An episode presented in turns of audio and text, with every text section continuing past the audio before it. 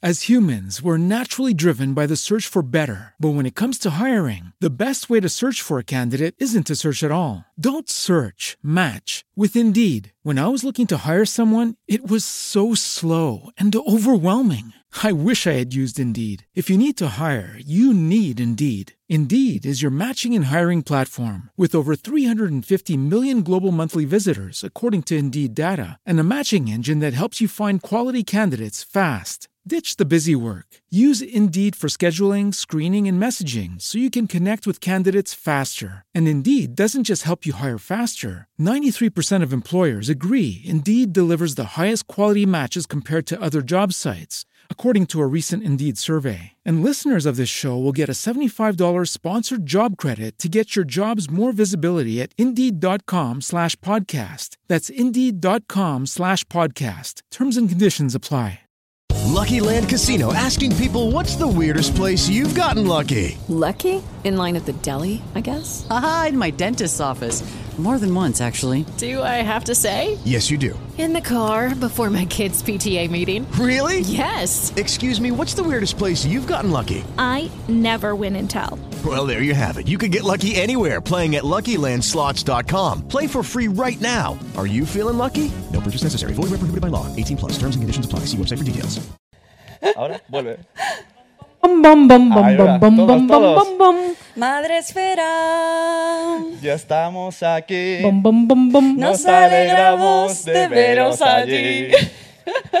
Vamos a hablar De las familias. La tuya, la mía y la de ellas. Vamos a conocer las cosas chulas del LGTB y familias divorciadas. Y con muchos hijos también. Venga, todos. Madre espera, os da la voz. Hoy es el día del orgullo. Esperamos, no, esperamos que disfrutéis mucho y que nos dediquéis un abrazo.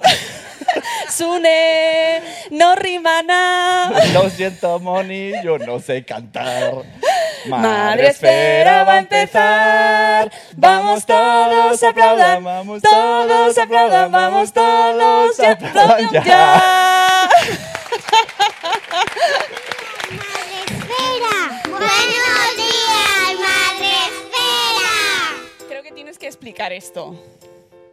Tienes que explicarlo, No, Sune. explicarlo. Sí, tienes que Yo- explicarlo. Hay una reputación que Cuando me mantener. conociste ya sabías que no cantaba, no, no soy Bisbal, no, sabías. Bueno, estas cosas son las que pasan cuando se encargan las cosas, ¿no? Y se encargan las canciones. Bueno, pues, ¿qué le vamos a hacer? Al próximo se intentará mejor, Sune. Ha costado, ¿eh? Ha costado, pero Pues todos los ¡ay, el anteriores, todos los anteriores los Mm. hacías tú y tenías que aprenderlo yo. Bueno, amigos, bienvenidos a Buenos Días Madresfera. Muchas gracias por haber venido a nuestra versión del Buenos Días Madresfera en, eh, aquí en el espacio Fundación Telefónica, a los que agradecemos inmensamente que sigan trayéndonos a pesar de cantar tan mal. Está, hasta nos anuncian por Twitter y todo que vamos a cantar. Ah, está ya. ¿Podremos empeorarlo? Sí, hay opción para Claro, empeorarlo. hombre, sí, sí. Muchas gracias a nuestros amigos intérpretes de la lengua de signos que ya les avisamos siempre. Hay que cantar y hay que, que lo hacemos regular, pero ellos lo asumen y lo hacen con mucha entereza. Muchas gracias a todos los que habéis venido hoy. Eh, nos acompañáis este sábado 7 de julio. ¡Son Fermín! Se pensaban que cantaríamos esa, ¿eh? Pues no. ¡Ay, sorpresa! Sorpresa, ya la guardaremos. Para cuando no toque, ¿eh? Claro. mejor. Eh, ya sabemos que es verano, hay piscinas, hay fiestas, hay playas, hay Hay- huelga de hay- metro. hay fiestones Hay fiestón, afuera. hay Chicos, huelga de metro. ¿No hay huelga de metro? Ay, bueno, pues me alegro en cualquier caso. Así que gracias, señores conductores, y al sindicato también. Bueno, y gracias sobre todo a vosotros por haber venido, eh, por estar aquí con nosotros esta hora y media en la que, pues ya sabéis lo que toca. Esto es un podcast. Antes de empezar decir que los peques pueden irse Gracias. al taller, que están ahí esperándoles. Sí. ¿Que- ¿De qué es el taller hoy? ¿De qué es el taller, chicos? ¿De foto? Ah, qué guachi. Mara. ¿No? No. Bueno. ¿No? Mira, aquí Ah. dos fotógrafas. Pu- Pues nada, tenéis taller para los niños, tenéis wifi, os recordamos, ahí están los datos, pues si queréis tuitear con el hashtag espacio madresfera, ya sabéis. Necesitamos mucho hashtag porque hoy la gente está en la playa, está de fiesta, no ha venido, pero queremos que el hashtag esté ahí a tope. A tope, a tope con el hashtag que tenemos a nuestra compi Rocío Cano, plus plus, eh, revisando el Twitter para pues ver si la gente está comentando o no. Y bueno, vamos a empezar con nuestro programa. ¿Y qué día es hoy? Sábado, ¿no? Sábado, sábado. ¿Y qué toca los sábados? ¿Qué hay los sábados? Gente chachi. ¡Gente chachi! Gente chachi. Efectivamente, los sábados es el día de gente chachi, no porque el resto de la semana no, traiga- no llevemos a gente chachi, nosotros también somos un poquito el, chachis. el lunes yo soy un poco menos chachi. Los lunes somos Los menos lunes. chachis. Pero los sábados es el, ya sabéis que es el día más chachi de la semana y hoy no podía fallar esta tradición y hemos traído a tres personas muy chachis a las que invito a que suban a la mesa. Ellas son eh, Lidia y Monse, Monse Palacios, Lidia Titos, adelante a la mesa, vosotras, y Diana Marre, nuestra antropóloga de cabecera, también, ponte por aquí, por el centro. Si dejadme a mí en un ladito, en una esquina, eso, vosotras ahí en el centro. Y pues eh, este, en esta ocasión, eh, nos- ya sabéis a todos los que nos acompañáis que normalmente tenemos sección con Sune, que nos hace sección de ¿qué sabes de? Pero hoy no, porque tenemos mucho contenido, así que lo vamos a dedicar íntegramente a nuestras invitadas. Voy a presentarlas para que sepáis quiénes son. En primer lugar tenemos a Diana Marre, que es doctora en antropología social, que está junto a Sune, Diana. Eh, es doctora en antropología social y cultural por la Universidad de Barcelona, profesora titular de la Universidad Autónoma de Barcelona desde el 2010 y está dedicada a la investigación y a la docencia desde el año 85. Sus intereses son diversos y se ha especializado en eh, familia e infancia. Por eso está hoy aquí con nosotros. Bueno, tienes un currículum, Diana, mm, espectacular. bueno, mi primera pregunta, bueno, eh, voy a preguntar a Diana, chicas, y luego voy con vosotras y os presento en detalle, ¿vale? Eh, Diana, ¿sacamos a las familias del armario hoy? Sí, necesitamos sacarlas del armario. Yo creo que están todas bastante fuera ya. Sí, Bueno, vamos a ver si eso es así o hace falta todavía. Sí, abrir- seguro que siempre falta, pero yo creo que hemos hecho mucho. Hoy, hoy están en sol. Están fuera de armario, están en, en sol todas. Está toda la familia. Bueno, tenemos aquí muchas, ¿eh? Tenemos aquí muchas. Bueno, ellas son Monse Palacios y Lidia Titos, que crearon una familia en 2010. Eh, tras vivir varios años la experiencia de ser una familia minoritaria, escribieron el libro Madre no hay más que dos, que me lo he dejado en la sala, mi libro. No me lo puedo creer. para concienciar a la sociedad sobre la existencia de la diversidad familiar. Un año después publicaron otro libro que dijisteis, tenemos uno pero queremos dos. Bueno, pues eh, publicaron el libro Paul quiere más, dirigido a niños de entre 10 y 12 años. Eh, abordáis la adicción a la Play y eh, este libro muestra la familia homoparental de dos padres. Ahora estáis inversas en la preproducción de un documental que se llama... Ellos Ellos también también. hablan. Eh, ¿Dónde tratáis el bullying que recibe un niño por el mero hecho de tener dos padres? En contrapartida, en el film también se ve la felicidad de sus dos hijos gemelos. Bueno, eh, pregunta de- importante. ¿Qué, qué, qué tal, ¿Qué os parece estar aquí? ¿Vosotras creéis que hay que sacar a las familias del armario? hay que sacarlas. O sea, han salido muchas, pero todavía queda mucho, mucho caminito por hacer y, y muchas, muchos detalles que la gente no nota, pero cuando estás en una familia minoritaria es cada día alguna cosita. Vale, vamos a ir desgranando este tema. También avisaros que vamos a ir, mientras hablamos con ellos, además de, de esta entrevista con nuestras amigas, vamos a ver testimonios de blogueros y blogueras de Madresfera, eh, esta gran comunidad que son más de 4.000 blogs de todo el mundo dedicados a la crianza eh, y a los niños, a la educación, eh, que nos han mandado sus testimonios porque hoy no podía venir todo el mundo, no, no es una pena, y nos cuentan qué es para ellos ser familia o qué, fa- significa la familia para ellos. La primera pregunta eh, que voy a hacer a Diana Marre es em, que, por ejemplo, en, la, en el año 1991 la pareja heterosexual con dos hijos era el tipo de familia más común en nuestra sociedad, en España. Era. Y decimos, bien, era. Porque hoy, según los últimos datos del INE, lo más común es la pareja sin hijos, seguida de la pareja con un hijo. ¿Hasta qué punto ha cambiado España a nivel familiar en apenas un cuarto de siglo? Ha cambiado mucho, pero yo diría que, que mucho más de lo que incluso se- Uy, qué susto. ha cambiado mucho en muchos sentidos, en un muy poco tiempo, y es por eso que es un caso tan interesante para vivir, y, pero también para estudiar y trabajar, ¿no? porque es un, un, digamos, una, una situación en la que en muy poco tiempo, en 10 años, 15, se produjo un vuelco eh, significativo. Tú no lo dices, pero por ejemplo, en 1978 España tenía el índice de fertilidad más alto de Europa. Y en este momento y desde 1995, o sea, poquito después de lo que tú mencionas del 91, tenemos el más bajo, uno de los más bajos del mundo y sin recuperación. Es decir, que estamos en demografía recesiva. Esto quiere decir que en muy poco tiempo se han producido cambios muy significativos, ¿no?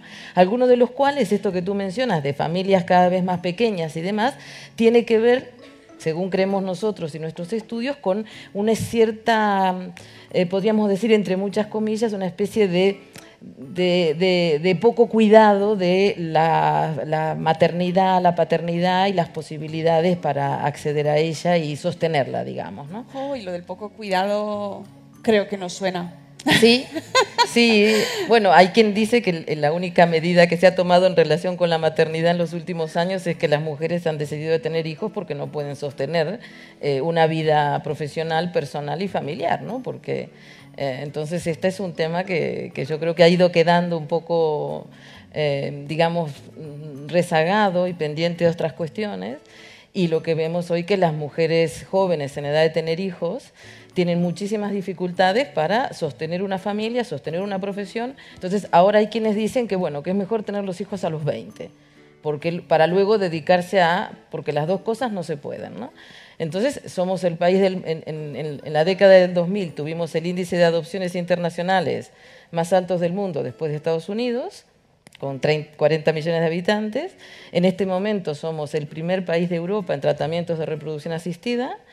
Proveemos el 67% de los óvulos que se usan en reproducción asistida en Europa y somos el tercer país del, del mundo en reproducción asistida después de Japón y Estados Unidos.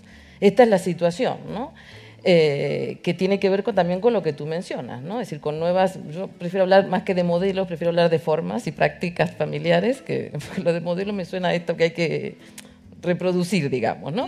Pero hay un conjunto de nuevas formas familiares, de nuevas estrategias de, de familia y de parentalidad que se unen a esta idea de, bueno, de, de familia heterosexual que, que había antes en los 90 como mayoritaria. Claro, no, no, es interesantísimo y sobre todo lo del dato de que eh, ha bajado la, eh, El índice de natalidad. el índice de Estamos natalidad. en 1,15. Tú imagínate que eh, la, la población se sostiene con 2,1 de mínima.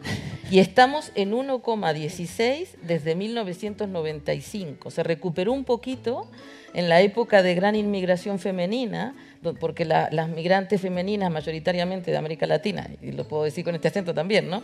Eh, tienen más hijos. eh, entonces se recuperó un poquito. Llegamos a 1,28, 1,30 pero luego cuando la inmigración dejó de venir y, mucha inmigración se volvió y además las migrantes van tomando los modelos o las prácticas familiares locales, tampoco ellas pueden hacer, asumir la maternidad mientras trabajan, volvimos a caer y este año ha muerto, el año, este año el año pasado ha muerto más gente de la que nació en España. ¿eh? O sea, esto es un tema que habría que... Hay que poner la música de Adrián de Salud Espera, por favor.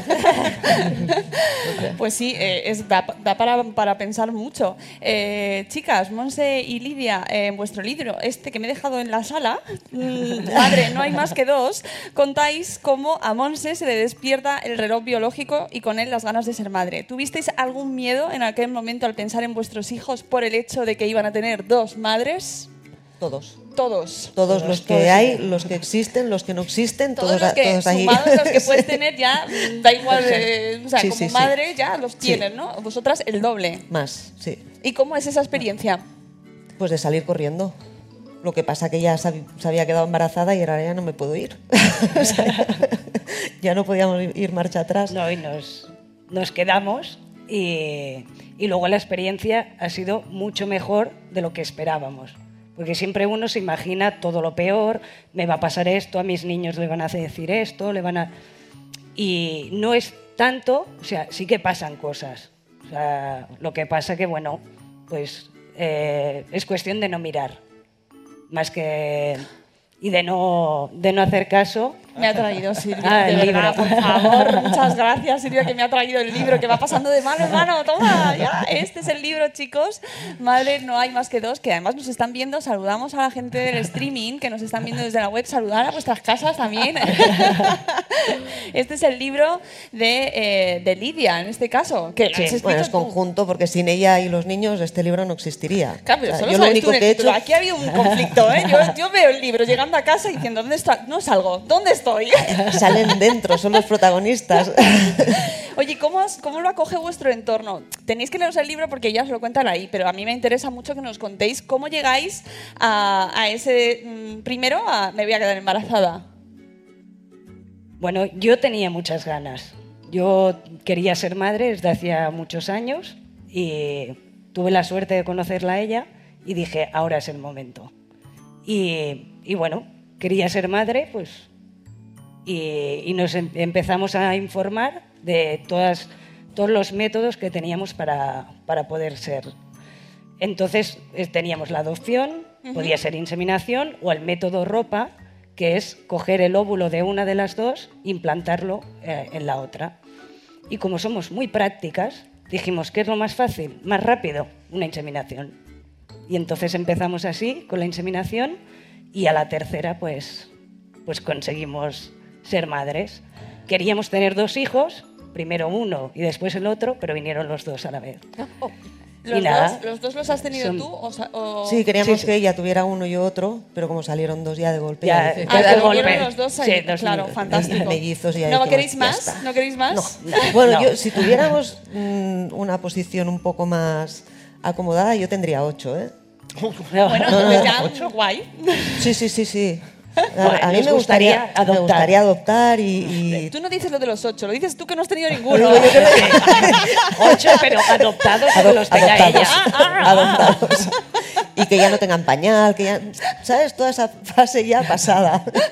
Pero sí, yo tendría más, tendría bastantes más. ¿Y, y- y el entorno bien? O sea, cuando decís, vamos a someternos a, a una inseminación, ¿el proceso os resultó sencillo, socialmente aceptado? Hay de todo. Hay de todo. O sea, hay una parte que muy bien y luego las personas que son más mayores, pues que les cuesta, que lo típico, de, pues ya estáis bien como estáis, ¿para qué necesitáis ahora complicaros la vida? ¿Qué van a decir de esos niños? ¿Qué van a vivir esos niños? Entonces, claro, también piensa que, que son tus referentes quien te lo dicen. Y ahí es donde o lo tienes muy claro y quieres ser madre, que en- en- no era mi caso. Ah, que tú no Era el querías. mío, era el mío. Tú no querías. Ah, pero esto es un temazo, ¿eh? Espera, pásame el móvil que lo tengo ahí, que me lo he dejado. Oye, pues ya Gracias. pasa de 0 a 8, ¿eh? De cero a ocho, sí, sí, sí. Pero- ha ido bien, ha ido bien. Y ahí es, o te pones firme y tienes muy clara la meta o realmente puedes, puedes parar el proceso y no tener hijos. Mm, Diana, eh, entre las familias que, que, bueno, esta- estos que nos me ha gustado mucho esa diferenciación que dices, que no te gusta decir modelo, sino diferentes estructuras, ¿no? Bueno, pero diferentes eso es como defecto profesional en algún sentido, ¿sabes? Porque en general quienes nos dedicamos a la antropología hablamos de prácticas familiares, de formas familiares, de estrategias familiares y la idea de modelo es, es un problema de defecto profesional, ¿no? Es como la idea de, bueno, aquí hay un paradigma que, a, a los que alguna gente se parece y otra no. Por eso es que evitamos modelos, ¿no? En realidad tiene mucho sentido, ¿no? Porque parece como que nos es- seguimos comparándonos con un modelo, que es el que hemos tenido siempre, y el resto. Ya. Sí, lo que pasa que, te- bueno, esto que te decía, ¿no? Que les decía, la, antropología se ha dedicado justamente a estudiar las, se, se nos dedicamos a eso básicamente, ¿no? A estudiar las diferentes formas de diferentes cosas. Nosotros, la familia o la reproducción o la parentalidad o la maternidad o lo que fuera, ¿no? Y claro, cuando tú lo miras en términos macro, digamos, o sea, cuando te sales de tu lugar, ves que las formas familiares y las prácticas familiares a, lo largo del mundo son muy, muy, muy diversas desde hace mucho, mucho, mucho tiempo. ¿no? Eh, y que por tanto, mm, en términos de humanidad, digamos, no hay un modelo familiar que uno pueda decir, este es el bueno al que todos nos tenemos que parecer y los demás no son, ¿no? Porque cada cultura, cada sociedad, cada momento tiene sus, sus- digamos, sus prácticas hegemónicas o prioritarias, ¿no? Entonces, claro, yo siempre hago un- algún chiste en este sentido, sobre todo cuando, bueno, cuando trabajamos y demás, ¿no? Es decir, eh, qué sé yo, en China, por ejemplo, hay 2.200 millones de habitantes y en India, que está al lado, hay otros 2.000, ¿no? O sea, 4.400. Y sus modelos o formas o prácticas familiares son verdaderamente bastante diferentes a las nuestras, ¿no? Y a mí no se me ocurriría pensar que 4.400 millones de personas están viviendo la familia de manera equivocada porque no la viven como la vivimos nosotros, ¿no? Y en ese sentido, yo creo que hay una gran diversidad y todas son normales, para decirlo de alguna manera, entre comillas, ¿no? Eh, y en este, pero claro, yo soy antropóloga, no soy, eh, no tengo una profesión que di- di- dice quiénes son los que lo hacen bien y los que lo hacen mal. Para nosotros lo hacen todos bien, digamos, cada uno a su- como puede y en relación a sus necesidades y, y deseos. Vamos a ver el primer vídeo, chicos técnicos, eh, que es de Ana Mellinas del blog con uno y medio, que es madre soltera de Adar y de Candela, y que nos manda su testimonio sobre qué es para ella la familia.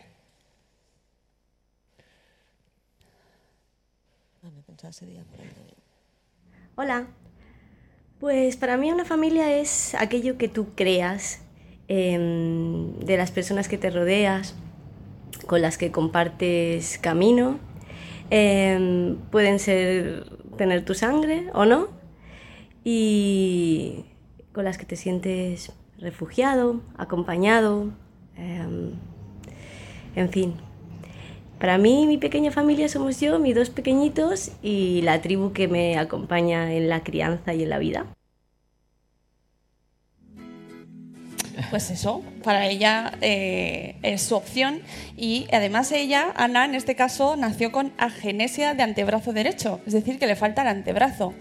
Con lo cual nos da un testimonio mm, de superación de pues que puede llevar adelante ella su familia, ella sin, sin necesidad de tener una pareja al lado. Hablando de, de- familias monoparentales, eh, Diana, ¿crees que social, política y administrativamente como sociedad nos hemos ido adaptando a esta nueva realidad? A ver, yo como, como dicen las chicas, yo creo que hay mucho por hacer todavía. ¿no? De hecho, nosotros, por ejemplo, tenemos un proyecto de investigación en este momento, de investigación-acción, un proyecto europeo que compartimos con gente de Italia y de Polonia, que trabaja en todo lo que es eh, materiales para hijos e hijas de eh, familias LGTBI en temas de colegios, splice y demás, porque efectivamente hay cosas por hacer. Mira, todavía hay lugares en donde te piden eh, no sé, las fotos familiares de un embarazo y nosotros eso con, en la adopción lo vimos como muy problemático. Es decir, yo creo que hay mucho por hacer, pero también creo, y bueno, será porque soy estructuralmente optimista, digamos, y, positiva. Me gusta eso, Sí, estructuralmente sí, sí, no, optimista. sí. Me lo pido.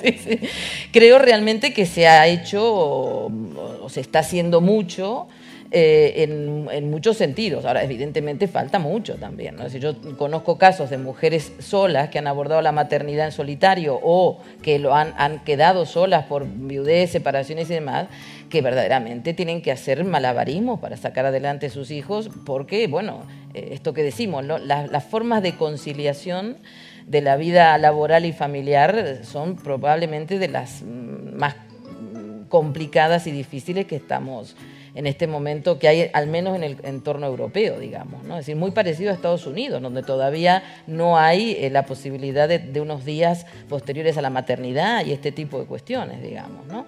Y luego, bueno, hay criterios que, que, parecerían muy fáciles de modificar, pero que no sé por qué son tan difíciles, ¿no? Es decir, esta idea de que, bueno, la maternidad, es decir, de, la, de los niños prácticamente son un tema de la mamá, digamos, ¿no? Cuando se podría tomar un periodo de la mamá que, eh, digamos, que pare, se podría tomar un periodo concreto, que es la recuperación después del parto, y de ahí para adelante se puede hacer cargo mucha gente de estos niños. Esto también tiene que ver con una cuestión que es, en los años 80, se ha desde los años 80 en adelante, se ha producido una especie de mm, necesidad de intensividad parental y maternal en relación con los niños, que es una cosa también bastante nueva, porque yo que soy una mujer bastante grande, antes nos criaba mucha gente, digamos, se ocupaba de nosotros mucha gente y no teníamos ni trauma, ni como nos convertíamos en delincuentes, ni en Bueno, ninguna... hay, bueno, alguno algunos hay. sí, pero no por esto, digamos, ¿no? Y ahora pareciera que si no está la madre, el padre ahí ocupándose todo el día del niño o la niña, van a pasar cosas terribles y horribles. Pero esto es una cuestión que está estudiada, ¿eh? no es que me lo estoy inventando aquí mismo, ¿no? En un momento en que además nunca se han muerto me- menos niños y niñas que ahora, nunca ha habido mejor salud infantil en el mundo, digo, ¿eh? pero incluso, pero más aquí, sobre todo en países de renta alta, ¿no? Eh, Aún y con esto, parecería ser que si no están los padres y las madres encima de estos niños todo el día, va a pasar cosas terribles, ¿no? Entonces, claro, se ha producido una hiper recarga de esto, ¿no? Eh, ya sé que están pensando muchos que, bueno, que aquí, o muchas personas, que aquí muchos abuelos se ocupan. Sí, sí, esto es cierto, pero en el fondo siempre está esta idea de que se debería estar ocupando la madre, o se debería estar ocupando el padre, ¿no? Bueno, Pues- pues o- no. o lo- no, no sé, porque además los ni- a, a los niños y las niñas las cría la sociedad también, ¿no? Bueno, eso, eso es muy interesante, ¿no? Lo de la tribu, pero que la hemos perdido. Claro. No existe Bueno, ya. Sí, yo creo que existe más de lo que uno cree. Lo que pasa es que no está reconocido y siempre va con culpa, ¿no? Es decir, la gente puede dejar los hijos y las hijas con, alguien, pero siempre es con una, no sé, yo estoy en un grupo de investigación que somos muchas y muchas mujeres, porque nos dedicamos a estos temas, ¿no? Siempre hay una idea de, ay, tendría que estar yo, ¿no? Tendría- y yo siempre les digo que los hijos y las hijas se aburren mucho con los padres y las madres todos los días, viéndolos todos los días. Los padres y las madres somos muy aburridos todo el día, ¿no? La verdad que sí. ¿Puedo hacer un? Sí, claro, vosotros hablad con toda A ver, tranquilidad. es- estoy totalmente de acuerdo, ¿eh? pero yo creo que también hay una parte egoísta por parte de, de los tutores. Yo hablo de tutores siempre, de Sí. las personas que Cuidadores. se encargan de, o los cuidadores. Y es que yo he tenido hijos para estar con ellos. O sea, no es que no se pueda encargar a una tía o una abuela, es que quiero, quiero estar yo con ellos porque es un tiempo que no voy a recuperar, que pasa volando y que lo quiero vivir intensamente. No, a O mí esto me parece perfecto. Lo que pasa que es que no puede ser una obligación, porque hay gente que quiere estar, pero no puede. No, y entonces, ¿me entiendes? Lógicamente no puedes porque la sociedad se ha estructurado de una forma que la conciliación familiar es hiper mega complicada, Claro. pero tienes una elección de decir, bueno, yo antes ganaba tanto, ahora renuncio a ganar tanto y a, vivir con esto, estar con mis hijos y cuando vuelen, pues yo, ya nos encontraremos, ¿no? Lo que decimos. Es que, hay gente que, es que hay gente que te parecerá mentira, pero hay gente que ni siquiera tiene esa opción. ¿eh? Es decir, yo antes ganaba Sí, sí, ya sí, y sí. ahora dejo. Me estoy refiriendo a situaciones. eh, bueno, yo además creo que hay gente que puede decir, mira, yo quiero tener un hijo y he deseado tenerlo, pero con todo y con eso quiero pasar menos. También es legítimo, digamos, ¿no? Que uno pueda escoger tener un hijo y sentir que pasando determinado tiempo es suficiente. Lo que yo digo es que quizás haya que descargar un poco. No, yo no digo dejar a los niños aparcados, y estoy refiriéndome a esta idea de mucha madre que vive con que vive muy mal su profesión, su, su, mater- su todo porque no está donde en el lugar donde tiene que estar, ¿no? O que cree que tiene que estar, ¿no? Esto es lo que más o menos pensaba, sí. Sí, la verdad que hay que, hay que pensar sobre eso, pero es cierto, ambas tenéis ahí el argumento eh, que, yo estoy de acuerdo con ambas también, es cierto. Eh, Monse y Lidia, seguimos aquí con el tema de, de vuestros hijos. Eh, os decidís tener, eh, de- decidís, decidís quedarte embarazada, tú ahí, bueno, yo no quiero. No, yo no dije nada, yo me callé, yo la acompañé. Hombre, algo más harías, ¿no? Acompañar. Apoyo moral le dio. Sí, yo Apoyo moral le dio. ¿Cómo ha sido luego cuando eh, vuestros hijos han ido creciendo? Tú ya has dicho, yo quiero ocho, quiero más, quiero más. Eh, ¿Cómo ha sido la realidad? ¿Os habéis encontrado? ¿Qué, qué problemas os habéis encontrado y que habéis ido plasmando en, en vuestros libros y en el documental? tienen los niños? Yo Ocho, ocho, ocho. años. Ocho. Ah, yo creo que en el momento que, que se legalizó el matrimonio homosexual, no pensaron en lo que eso conllevaría. ¿vale? Entonces, bueno, pues que se casen, que sean felices, los integramos, tal y cual, pero yo creo que no, no pensaron en que tendríamos familia, en que Ah, traeríamos ah, hijos. ah, ah. Claro, Ahí está. Entonces, las instituciones no están preparadas, no se han preparado todavía para, para este tipo de familia minoritaria. Entonces te, te encuentras pues, con problemas a, a la hora de ir al médico, con problemas en el colegio. que los papeles Bueno, los papeles, los el nombre papeles. del padre y de la madre. del padre y de la el madre. otro día yo fui padre y no lo sabía. Ah. Sí, sí, sí, pusieron- ponía el padre, nombre de la madre pusieron Lidia. Nombre del padre, Monse. Monse pensé, Palacios, Bueno, dices- pues Aquí gracias. cada uno que se llame ¿No? como quiera, ¿eh? Sí, sí. Entonces, ahí hay como un vacío que yo creo que, que realmente en el momento que tú dices, bueno, voy a sacar esta ley, se tendría que trabajar sobre lo que, lo que eso conlleva. Claro. Estáis, la- estáis las dos en el grupo de WhatsApp de, de- como, ma- dos. do- como dos madres, que sois porque a los padres no los suelen dejarlos, No, ¿eh? no, Pero vosotras decís, ah, claro. somos dos madres. Ahí. Vaya, vaya guerra tienes con los grupos de WhatsApp. Tengo mucha guerra con los grupos de WhatsApp, sí. Sí, aparte que es todo el rato, o sea, yo os lo, lo explico muchas veces, es como tener un secreto que cada vez que vas a un sitio, un sitio nuevo tienes que explicar, ¿no? Porque claro, ellos van felices y van un día con una y luego va la otra y, es, y, y, Y y la gente quién es. Claro. sí. Cuando debería, mm, bueno, estar más estar más preparados. Cuando tú estás de cara al público tienes que estar preparado para todo lo que te pueda venir. No encontrarte con esos silencios incómodos que ellos viven. Ellos, eh, vosotros lo habéis hablado con ellos desde qué edad, por ejemplo. ¿Cuándo tenéis los- esa conversación de, sí, somos dos madres? No, nunca. No, Nunca. la, la de Somos dos madres, no. La de, la de cómo los tuvimos a los tres, ¿no? Preguntaron. Sí, a los, eh, cuando ellos han ido preguntando les hemos ido Claro, explicando. ya tiene que haber surgido. Vamos a Claro. ver. No me cuadra. Pero, por ejemplo, aquí hay algo que no. les hicieron un vídeo y les hicieron unas preguntas y las primeras sorprendidas fuimos nosotras, pues no sabíamos qué les iban a preguntar ni nada, y les preguntaron que cuándo se dieron cuenta de que su familia era diferente. Y la respuesta de los dos a la vez fue un nunca. Y nos quedamos, o sea, boquiabiertas diciendo... ¿Qué, qué- Claro. qué lección, O sea, no? o sea, los niños nos están diciendo, es que no hemos tenido que hablar de, de esos temas. O sea, nosotros somos una familia normal que lleva a sus hijos al colegio, que los lleva al médico, que vamos a comprar, que hacemos. Entonces no tenemos por qué explicarles. Aparte que ellos están orgullosos porque mm, vamos a cualquier sitio y se van a Claro. correr, a jugar con los otros niños y al- ya decimos cinco minutos. Sí. Y a los cinco minutos viene, sobre todo Paula, con otra niña. ¿Lo ves? ¿Lo ves? Son Ah, ellas. sí, claro, porque, claro, porque preguntan, Son claro, Sí. y, no y, y la primera respuesta de los niños es, no, me lo ser". creo, no puede ser, no puedes tener dos madres. Y Qué entonces poco se acercan, eso, ¿verdad? se acercan allí a la mesa, ¿ves? Mamá y mami. ¿Os llaman mamá y mami? Sí, mamá y mami. Vamos a ver otro vídeo, en este caso el vídeo 2, chicos, de eh, Eva González, que es bloguera del blog Mamá Convergen- Convergente, y otro tipo de familia que son las familias reconstituidas. Hola, yo soy Eva González del blog de Mamá Convergente y soy madre y madrastra en una familia reconstituida.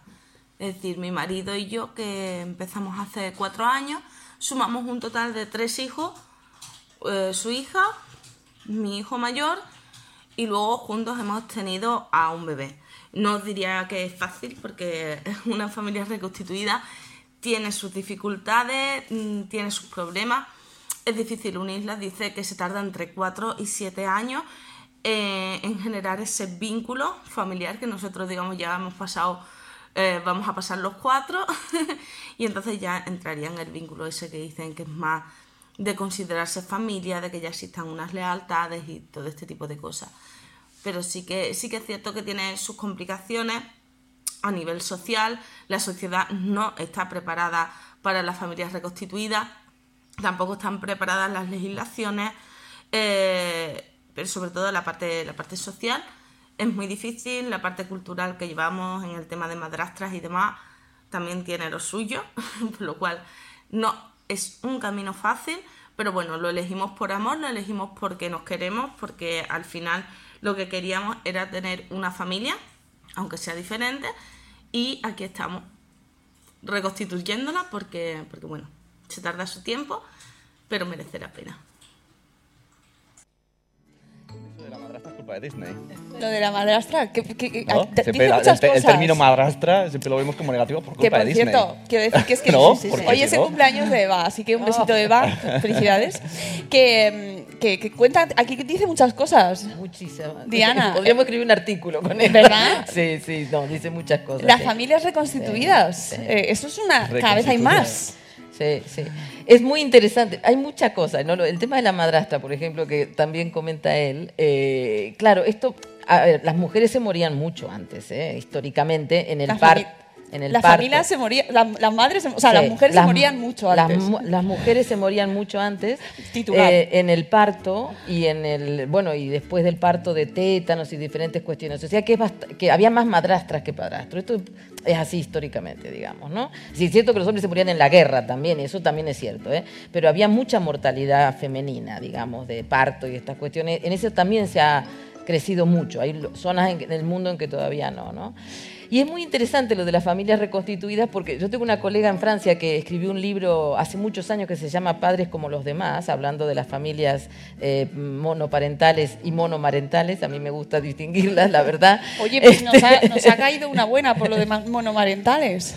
Mira, porque en teoría sí. no es adecuado. Bueno, sí, los, los- la, la- la gente que cultiva la lengua, digamos, y los lingüistas dicen que no es, eh, no es, no está bien. Lo que pasa que si fuera por los lingüistas, que a mí me parece bien, ¿eh? lo que pasa es que necesitamos por, por un momento mm, plantear este lenguaje de género como hace años que venimos haciendo. Tampoco está bien decir ellos y ellas, padres y madres, ¿no? porque la lengua, eh, eh, el castellano y las lenguas romances van por la línea del masculino genérico para denominar a todos.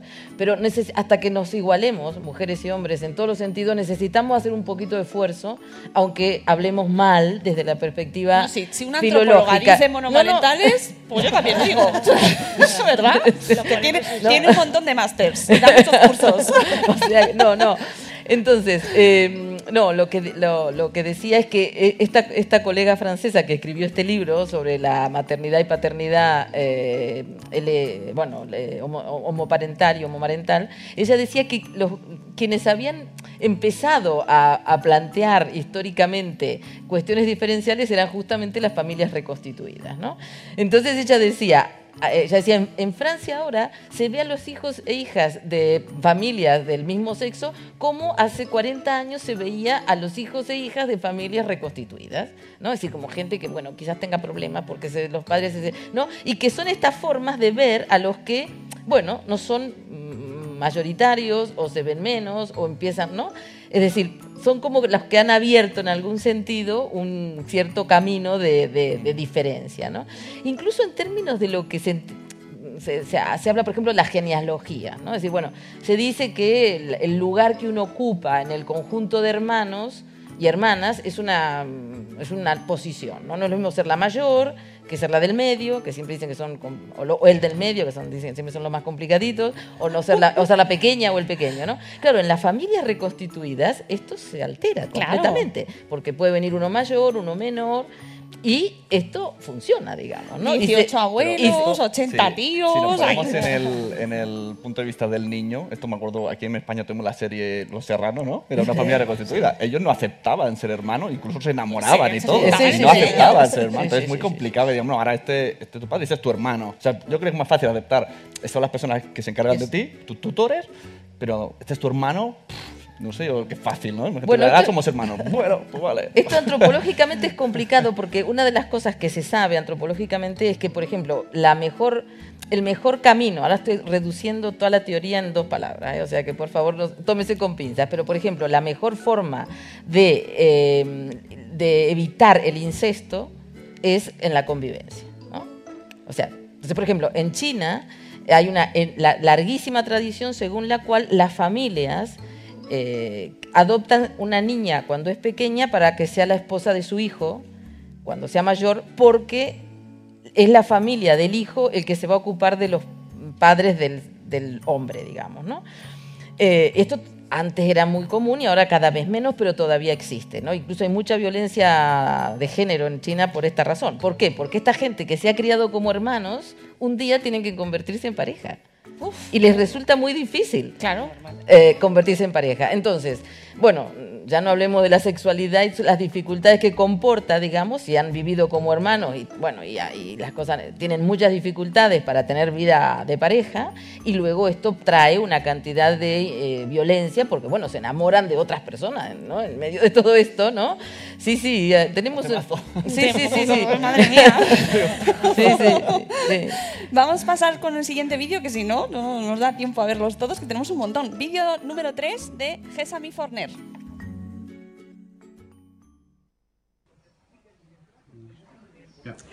¿Qué es para mí la familia? La familia para mí son personas que, que nos cuidamos unos a otros. Hay personas a las que no hemos escogido, como, como nuestros padres, a nuestros abuelos, a nuestros hermanos, tíos, tías. Hay otras que escogemos, como nuestras parejas.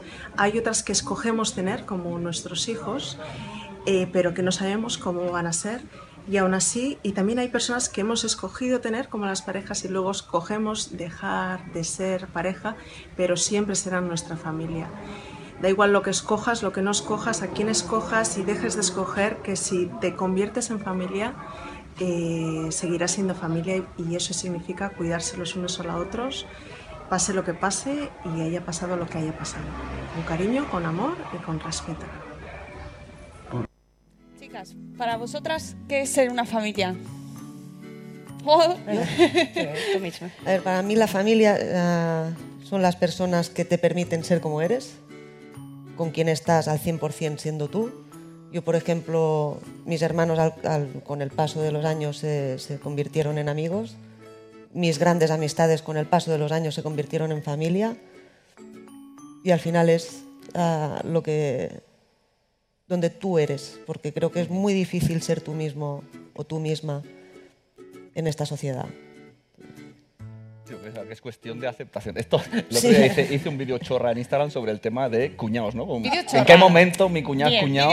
¿Porque lo quiero o porque lo es? ¿no? Ah. O sea, como sí. un poco eso, ¿eh? que un poco sale de dentro de en el momento que yo decido que es familia, lo es. Uno puede Sí, ser sí. ex cuñado toda la vida o en el minuto uno dejar de ser ex cuñado Dejar y de de ser- ser un desconocido. Sí, ¿no? y, y sobre todo el tema es que además lo que decía Gesami, Forner, que, que ella es madre separada, ¿no? Y, y- y cu- a- lo- la gente a la que tú eliges que esté dentro de tu familia, ¿no? No la que te toca, que es lo que Claro. muchas veces, pues, cuántas relaciones, cuántas familias están, tienen relaciones desastrosas, ¿no? Y independientemente del modelo que tengan. Sí, sí, sí. Aquí, por ej- pero es complicado a la hora de, de explicárselo a tus hijos, porque muchas veces es, "Ah, pero se quedan con sus tías, que son amigas de toda la vida, y es, pero entonces, o sea, si son familia, ¿por qué no vienen a la cena de Navidad? Y es, vamos, O sea, ahí- ahí es- para ellos ahí está el núcleo, ¿no? La Ahí familia Navidad, la sí, cena de Navidad. Sí, pero bueno, ah, y luego le explicas tu, tu punto de vista de familia, le explicas otro punto de vista de familia, la familia, que, porque nosotras lo que intentamos siempre es darle todos los puntos de vista para que ellos escojan el que, el que realmente se acerque más a su forma de, Claro. o a su criterio. Pero los ves que es con, bueno, vale, ya tengo la información, luego ya, veré. Vamos a ver el vídeo 4, que en este caso eh, se nos lo trae Marta, autora del blog Lluvia al Pasear, y que es, ha elegido la adopción como opción de, de familia. Hola, soy Marta de Lluvia al Pasear y para mí una familia no es solamente aquel conjunto de personas que conviven juntas, sino que se aman y se respetan independientemente de su raza, condición sexual o particular, de la carga genética que, puedan tener o de los lazos que les hayan unido. El tema de la adopción, Diana, también. Es otro tema y que también, es que yo sé que está- tra- aquí tratamos, eh, uf, esto es un puzzle inmenso, chicas. Eh, el tema de la adopción, cuánta carga tiene también, cuánta carga que recordemos que había ha, ha habido muchos años en los que no se contaba. Bueno, que yo creo que la adopción eh, ha existido siempre y, por otra parte, mira, si nos remitimos al origen eh, histórico del derecho nuestro, el, el castellano y el, los de los diferentes lugares, ese está el derecho romano, ¿no? Y en el derecho romano el hijo es de quien el padre dice que es, digamos, ¿no? O sea, ¿Cómo? Claro. el- Habéis puesto la misma cara. Sí. Claro, o sea, un hijo en el derecho romano, y eso hay varios emperadores romanos, el propio Augusto, ¿no? Dijo, este es mi hijo. ¿Por qué lo, de- lo decía algo, él? no, bueno, porque, lo de- porque, porque era alguien con quien estaba vinculado por, Bueno, la, por recordemos razones. que también dijo, ahora voy a, a caputa. También, también, bueno, pero lo cortés no quita lo valiente, digamos, ¿no? O sea, una, co- una cosa una cosa y otra cosa otra cosa, digamos, ¿no? Lo que quiero decir es que eh, la, esta eh, enfatización de la relación biogenética mm, también es cultural y, contextual. Ni ha existido siempre, ni existe en todos los lugares del mundo, ni, ni necesariamente tiene, las familias se constituyen, o el parentesco, se, se basa en las relaciones, entre comillas, que no son tales, pero las llamamos así, de sangre. Decir, hay muchas culturas en el mundo que el parentesco se construye a partir de aquellas personas con quien, por ejemplo, tú habitualmente comes o con quién compartes la comida. ¿No? Entonces, yo, to- lo- los que hacemos antropología conocemos la historia, un antropólogo va a una de estas culturas y le dice, así que ustedes hacen mm, familia con quien, parientes, sus parientes son aquellos con quienes comen. Dice, no, con los quienes comemos una vez, no. Dice, así como nosotros no haríamos parientes de aquellas personas que resultan de una, una noche de sexo. ¿no? Es decir, esto para mostrar eh, aquello que a nosotros nos parece como solo por comer hacen familia, ¿no? Bueno, desde otra perspectiva dicen, bueno, solo por haber tenido una noche de sexo y tenido un hijo, esto constituye una familia. Bueno, bueno, bueno. Claro, bueno, ¿no? bueno, Entonces- bueno, bueno, bueno. Eh, meto otro elemento, un tema de adopción, que creo, si no me he equivocado, en el vídeo lo in- intuía. Se mete también el elemento adopción Sí, multirracial. porque su hijo O sea, es, aquí ya es, como, eh, do- de color, como es negro. doble problema, ¿no? Es Claro. como, además, multirracial expli- explica ahora eso. Yo creo que, a mí me parece que, bueno, en la antropología es bastante, trabajamos bastante sobre esto, ¿no? Lo que nosotros llamamos el parentesco social, digamos, ¿no? Aquella que se va haciendo, mm, es decir, una relación que se hace a partir de convivir, ¿no? Que no necesariamente tiene que empezar con un embarazo y un parto, digamos, ¿no?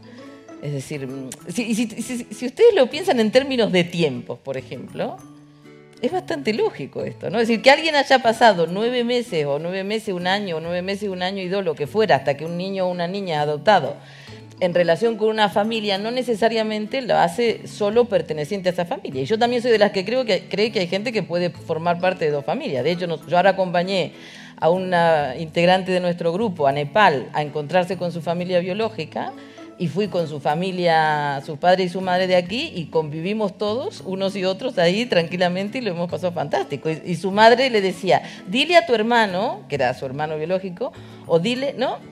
A ver, la- las, las posibilidades de hacer familia son muy amplias y muy aditivas, si uno se lo quiere y... Claro, ¿no? Yo Podemos soy- ser familias, une, soy- que claro. hacemos el Exacto. podcast todas las Por mañanas. supuesto. Yo soy muy fan de la, ¿Habéis comido algún día? Hemos Hombre, comido también, veces. también, sí, sí, sí, sí, sí. Soy muy fan de la gente que tenga seis abuelos y abuelas, Exacto. porque eso reciben seis veces dinero en vez. exacto, exacto, exacto.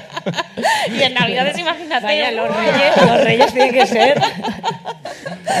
A ver, chicas, eh, vosotras, em, que eh, aparte de, de vuestra acción familiar, me refiero de hablar con vuestros hijos, eh, lo habéis hecho público.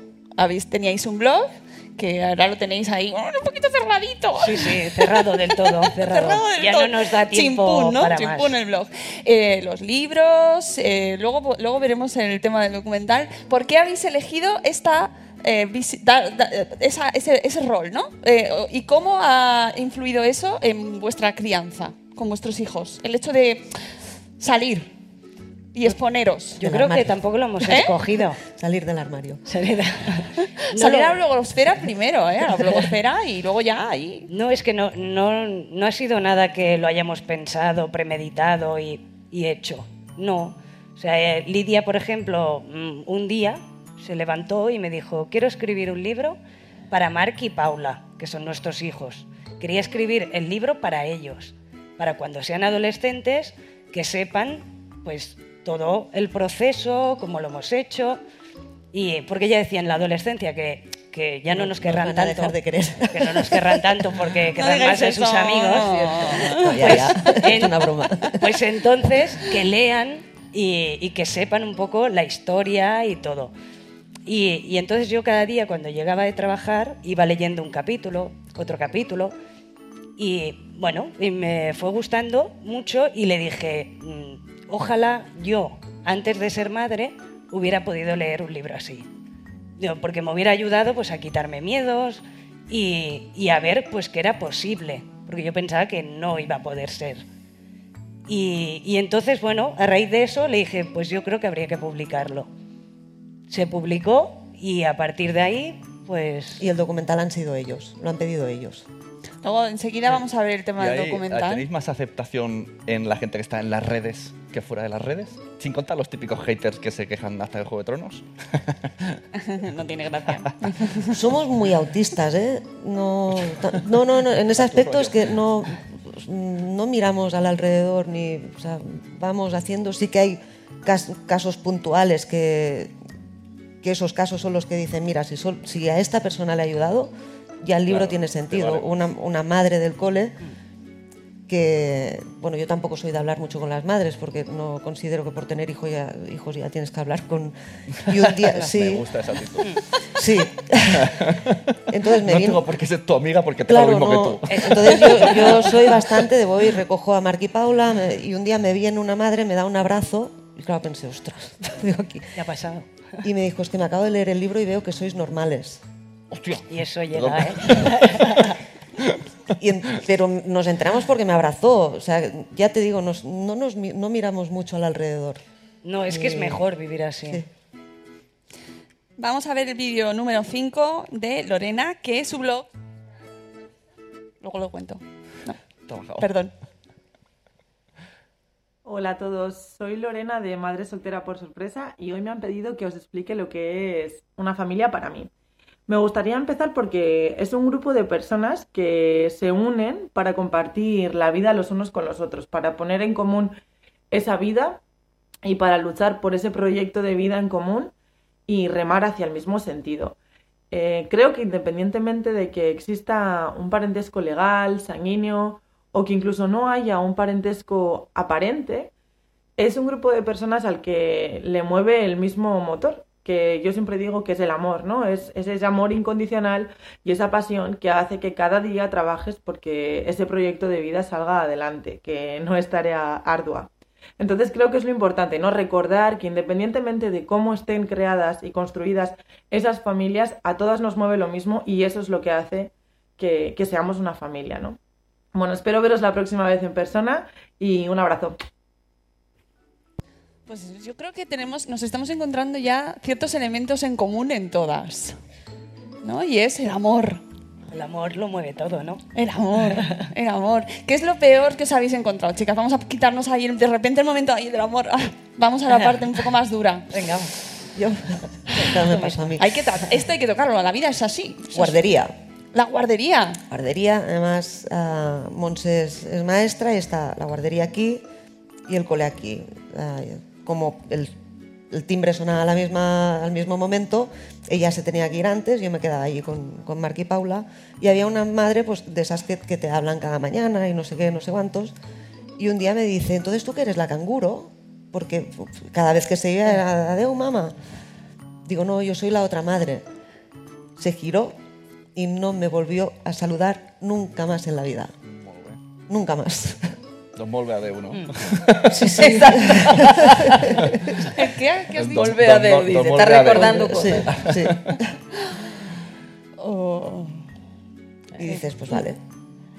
Eso hace, además hace poco. O sea, Hace- me refiero, claro. no estamos Sí, sí, en sí, no, no, siglo, no, no, es- estamos sí. hablando de- o hace, de- bueno, o hace muy poco estábamos en la peluquería.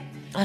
Y, y nada, hablando con, con una mujer allí, explicándonos que, pues que se le había muerto el marido, que estaba sola, bueno, y, bueno, aconsejándole, ah, pues deberías de salir más, intenta hacer un grupo. eh, estábamos allí hablando tan, tan normal. Y, y entonces dice, ¿qué sois? ¿Hermanas? Y le dije, no, digo, es mi mujer. Y se acabó la conversación. Dejo de peinarte ya. Y, y bueno, pues el resto de. Se creó un silencio allí. Pero porque no se muy sabe muy bien qué decir, ¿no? No sé. ¿No? ¿Hay que decir algo? No, que- bueno, bueno, es que- pero eso, eso claro, eso nos pasa con muchas cosas, ¿no? De, No sé, eh, cuando creo- ves a alguien que tiene barriga, ah, ¿de cuánto estás? No hay que necesidad No. de decir nada, ¿no? Sí, es. No. Pero no tenía necesidad de preguntar si éramos No. hermanas o. No, bueno, no hay neces- hay muchas veces que no hay necesidad de nada, de nada. Mm, No sé. O sea, a la mujer le estaba yendo bien porque se estaba Está- sintiendo sí. bien, animada. Ah, pues podría hacer gimnasia. Ah, pues mi madre hace aquagym. Ah, pues mira, me lo miraré. Estaba la mujer muy animada y, Y de se le repente cayó la animación. ya creo que cogió una revista, se puso a mirar la revista. Sí, porque además las reacciones siempre es o el silencio absoluto ya no te hablan más, o ah, qué guay, ¿no? Y dices, pero si tú no sabes ni si me pega. guay, porque- Guay, claro. guay. Es que- guay. Sí, no- es que están los dos eh, Están extremos, los dos sí. extremos, Sí, de sí. hostia, bueno, normal. Bueno, ¿no? sobre Ah, mucho entusiasmo, ¿no? De, Sí, "Ah, sí, de, "Oh, Claro, ¿no? el orgullo, vamos a la Sí. carroza, ¿vais en carroza? No. ¿No salís esta tarde en el, Pues en no, el desfile? no, no, no. Claro, porque luego están los estereotipos, ¿no? y que tienes claro. que entrar ahí en, en esos... En alguno de ellos. En algún cajón, Sí, ¿no? alguno. Sí, sí, sí. Y eh, mira, me gusta que saques ese Me tema. gusta Se Ahora- remanga. ahora- ahora que- No tiene, no tiene O manga. sea, yo he sido insultada, pero insultada además muy desagradablemente, por no querer etiquetar nuestra relación y por no querer enseñar a nuestros hijos a poner una etiqueta a la relación que tenemos nosotras dos. Y aparte que yo no, no soporto etiquetar nada. Ujú. O sea, para mí las etiquetas son lo que te crean los traumas, Ujú. lo que te excluye de la sociedad. Entonces, yo soy una persona que me he enamorado de, de ella y que somos felices. Nuestros hijos son dos personas con caracteres totalmente diferentes. No voy a decir, un, es que tú eres muy positivo. No, son caracteres diferentes. No, no etiqueto nada. Y a mí se me ha, se me ha insultado de homófoba, a mí. Que dices, pero si estamos haciendo, hemos escrito dos libros, estamos haciendo un documental. Es que eres una homófoba ah, interiorizada o no, no lo sé. Se me ha, di- se me ha dicho. Oye, ¿habéis visto el, el monólogo de Hannah Gatsby que se llama La Net? Que habla precisamente de las críticas. Ella habla abiertamente de su sexualidad, es lesbiana, y habla abiertamente de cómo el, el colectivo de lesbianas le ataca a ella porque es poco lesbiana. Porque, Eh, sí, es como que, sí, eh, que tienes que ser mucho y salir en la y- carroza. Y, ese dice, no, me pues gusta la bandera. Lo siento, no me gusta la bandera. No. Yo celebraré el Día del Orgullo el día que no se tenga que celebrar el Día del Orgullo. Exacto, o sea, yo no tengo nada que celebrar. Soy más guay que tú. Bueno, a veces sí lo eres, porque gastas Claro, muchos eso- chistes eso muy es- buenos. eso es. Es el efecto, el efecto una. San Valentín, ¿no? De no voy a celebrarlo en San Una, una Valentín. Claro, Una. es que no. Sí, sí, es. es... Y es muy curioso porque, si- porque eh, es, efectivamente, vosotros habláis, somos familia minoritaria, recibís críticas desde otros sectores minoritarios. Y es como, eh, ¿desde dónde me están llegando las piedras? Por Sí, favor, sí, sí, ¿no? sí. Os recomiendo este monólogo, maravilloso, os lo recomiendo a todo el mundo, está en Netflix y se llama Nanette y de Hannah Gatsby, que es eh, australiana de Tasmania, de la isla de Tasmania además, ¿eh? que lo cuenta. Y, y realmente es muy clarificador sobre eh, la situación de ella dice, es que no sé dónde ponerme, no sé dónde ponerme, me pongo aquí y me, me caen críticas, me pongo aquí, Sí. eres un hombre, eres una mujer, te caen críticas por sí. tu aspecto, por tus elecciones, no, no, no se siente A mí me lesbiana. pasa que en Cataluña me llaman un poco catalán y en Andalucía me dicen que tengo un acento catalán muy bien. Entonces, Sí, ese- Sí, ese pues es, más o menos eso. donde me pongo. Vamos a ver el siguiente vídeo, eh, que en este caso es de Marta de Mamá en Forma. Vamos allá.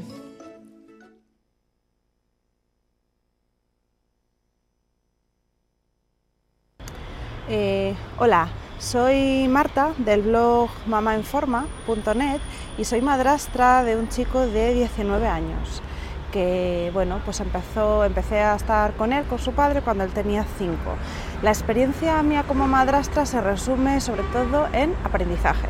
¿Vale? Cuando eres madrastra no es algo normalmente que tú te hayas planificado, que tú hayas decidido como cuando eres madre, que tomas una decisión, es algo que te suele venir de sorpresa, no lo esperas, nadie lo planifica así. Entonces tienes que ir improvisando. Yo he cometido errores, eh, sobre todo por esa improvisación y por la inmadurez, porque para ser madre te ves preparada, pero para ser madrastra a veces no. La experiencia ha sido muy buena, eh, ahora sí que podría resumir en que ha sido un aprendizaje muy constructivo y yo creo que todos nos hemos enriquecido. Me llama la atención, por ejemplo, que al final para este niño, para, para nuestro chico ya mayor, ha sido una ganancia en el sentido de que tiene dos familias, entonces cada uno le hemos aportado cosas, incluso con figuras que no somos solamente los padres. Mis padres, por ejemplo, le han tratado como un nieto, él se beneficia de esas figuras porque él no tiene abuelos, entonces es una experiencia bonita. Y ahora mi, este niño, este chico, ahora es el hermano mayor de mis dos hijos pequeños y es una maravilla ver pues, todo lo que él les aporta a ellos. Entonces mm, tengo la sensación de satisfacción de haberlo hecho, bueno, dentro de lo que cabe medianamente bien, pero sobre todo haber estado dispuesta a rectificar cuando alguna vez he metido la pata, porque ya os digo que aunque el comportamiento en general se puede, se puede mm, controlar y puedes intentar hacer las cosas bien, lo que no controla son los sentimientos. Y sí que es cierto que compartir tu vida con alguien que tiene una prioridad por encima de ti, que es su hijo, es algo complicado y hasta que asumes cuál es tu papel en esa historia, pues cuesta un poquito, ¿vale? En las etapas de enamoramiento tú quieres ser lo principal y hay un poquito de desigualdad porque él tiene a alguien que está por encima de ti y tú sin embargo solamente le tienes a él. Luego eso cuando ya la familia se amplía y ya cuando yo he sido madre pues todo eso se ha equilibrado un poco. Así que nada, es una experiencia positiva y bueno, las familias van cambiando y nos vamos adaptando todos. Curioso esto, ¿eh? No, me lo había planteado nunca. ¿A que no? ¿A que, a que te das cuenta de es verdad, el efecto tu me llega a mí. Esto me ha llegado porque tú quieres ser madre, normalmente se busca, normalmente, pero eh, ser madrastra Claro. o tener un hijo... Claro, y tener celos del hijo de tu pareja. Eh, Oye, ¿a me ha salido una, una duda eh, que a lo mejor es, es de abogado. Imaginemos dos personas se juntan, se convierten en padrastro o madrastra, se encariñan de los niños y se vuelven a divorciar. ¿Tiene la- el madrastro o padrastro derecho sobre ese niño que se encariñó? Bueno, si tuviéramos aquí a Joaquín... Lo dejo ahí. pero no está. Joaquín de- del blog... eh, Un micrófono, por favor. espera, Marisa. Marisa, espera, ya. Eh, solo tienen derechos los padres legales. Entonces, si uno se muere, los hijos son del otro, hayan convivido con él o no. O sea, del, del- de nacimiento, del legal. Bueno, es que estábamos esperando a Joaquín, pero de papás blogueros, que tiene también una experiencia muy, muy interesante, muy... Ha dicho, ha dicho que ya está viniendo. Ya está pero- viniendo, bueno, si lo, lo mismo le da tiempo llegar antes del final del programa. Eh, quiero hablar del documental, Lidia y Monse. Estáis rodando un documental que se llama Ellos también habla, que precisamente recoge un caso de acoso escolar que sufre un niño con dos padres, que se puede decir que es uno de los problemas más temidos por, eh, por parejas con niños, con, pa- con parejas como la vuestra, o con familias o con modelos familiares que se salen un poco de lo convencional, ¿no? Vamos a ver el tráiler de este vídeo. Chicos técnicos.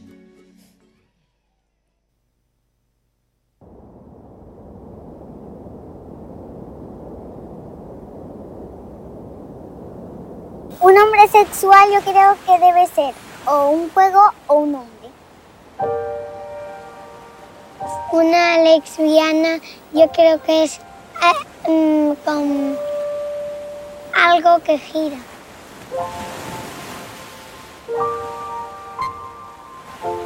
Familia homoparental creo que significa pues personas que tienen dos padres o personas que tienen dos madres. No me gustaría tener otra familia y nos gusta tener dos madres. Y la putada de todo esto es que te das cuenta cuando ya llevan bastante tiempo sufriendo el bullying. O sea, no, no creo que, que te enteres en, el primer día.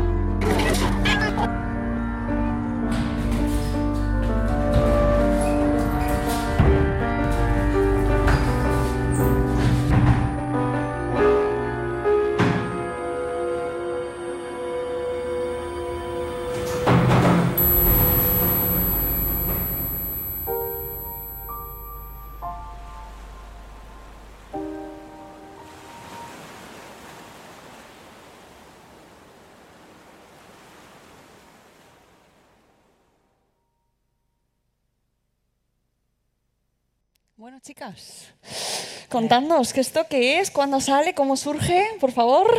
Qué nervios. Ay, qué nervios, qué nervios, porque están en pleno proceso, lo van a empezar a grabar ya. El lunes. El lunes. este, ¿no? El Lunes lunes 16. 16. Ah, bueno, si sale es un milagro, eso ya lo decimos de antemano, porque hemos tenido muchísimos problemas, muchos, muchos. Estamos intentando solucionar.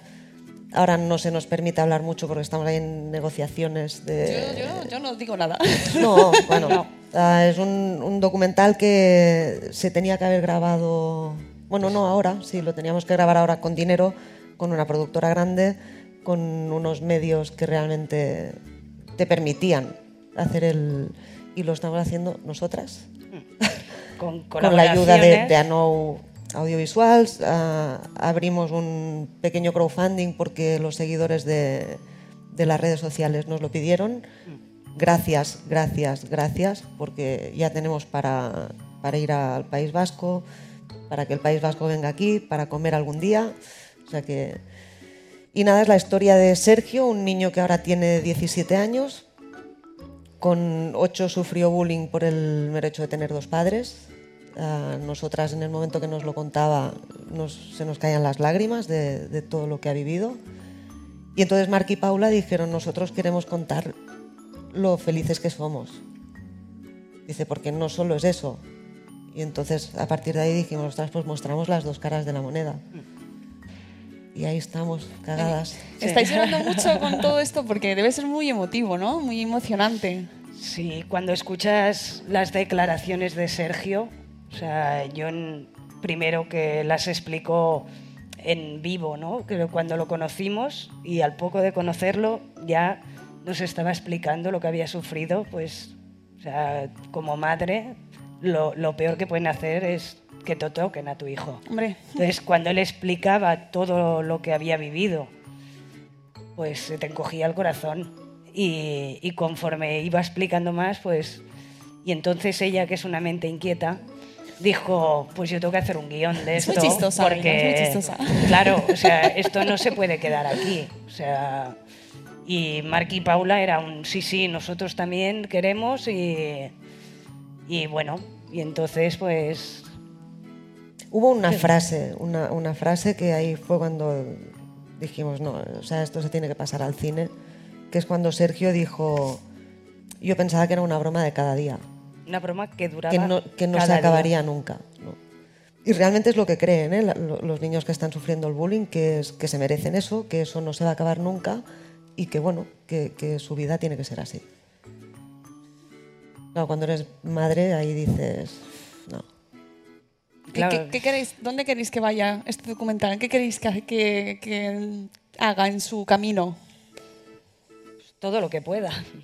O sea, es que queremos, bueno, mostrar, eh, aparte de otro, otro modelo, otra forma, otra estructura familiar diferente a la tradicional, pues ver que el, sufrimiento, ¿no? Y, y además el bullying que está tan al día, yo como maestra, o sea, lo veo y porque los niños, o sea, miran cualquier diferencia, o sea, el que sales de cualquier diferencia, igual más alto, el más alto de la clase, el más bajito, el más gordo, el de gafas, el que tiene dos padres, pues el que y, entonces van van a, a por él, ¿no? Y es algo que, que y con las redes sociales en la adolescencia todavía se incrementa más. Lo que pasa es que sí que el documental está enfocado desde el punto de vista de los niños. De los niños, ¿no? Entonces, aquí sí que, no sé si lo conseguiremos, pero intentaremos demostrar que todo lo que los niños dicen viene de casa. No, no viene Diana de ellos. está diciendo, claro, no, está clarísimo. Exacto, es que cuando él nos explicaba, cuando él nos explicaba las cosas que le decían, de- eh, pensábamos, eso es imposible que un niño sepa qué significa eso Claro. Para atacarlo con eso. O sea, Y ahí es donde entra el documental. A ver, a Claro, ver qué dicen los... Es que, y- claro, tampoco sabemos qué van a decir los niños. Bueno, es que todo va a ser una- bueno, improvisado, naturalidad, eh, y por eso se llama ellos también hablan, porque los niños son los que tienen que hablar, porque nos dan muchas lecciones. Diana, ¿tú ves que esto eh, que es la manera que podemos cambiar las cosas, dar visibilidad? Sí, yo creo que todo lo que se pueda hacer eh, hay que hacerlo definitivamente, digamos, ¿no? porque realmente el bullying existe eh, cuando es grave y, cu- y cuando no es grave y cuando es, es decir, las incomodidades son diversas aunque no lleguen a bullying ni a cosas trágicas. Nosotros estamos llevando adelante un proyecto ahora con la Fundación del Barça sobre este tema y realmente el, digamos, el espectro es amplísimo, digamos, ¿no? Pueden pasar cosas muy graves, pero a veces hay incomodidades eh, también que no son tan, tan graves y, molestan mucho, ¿no?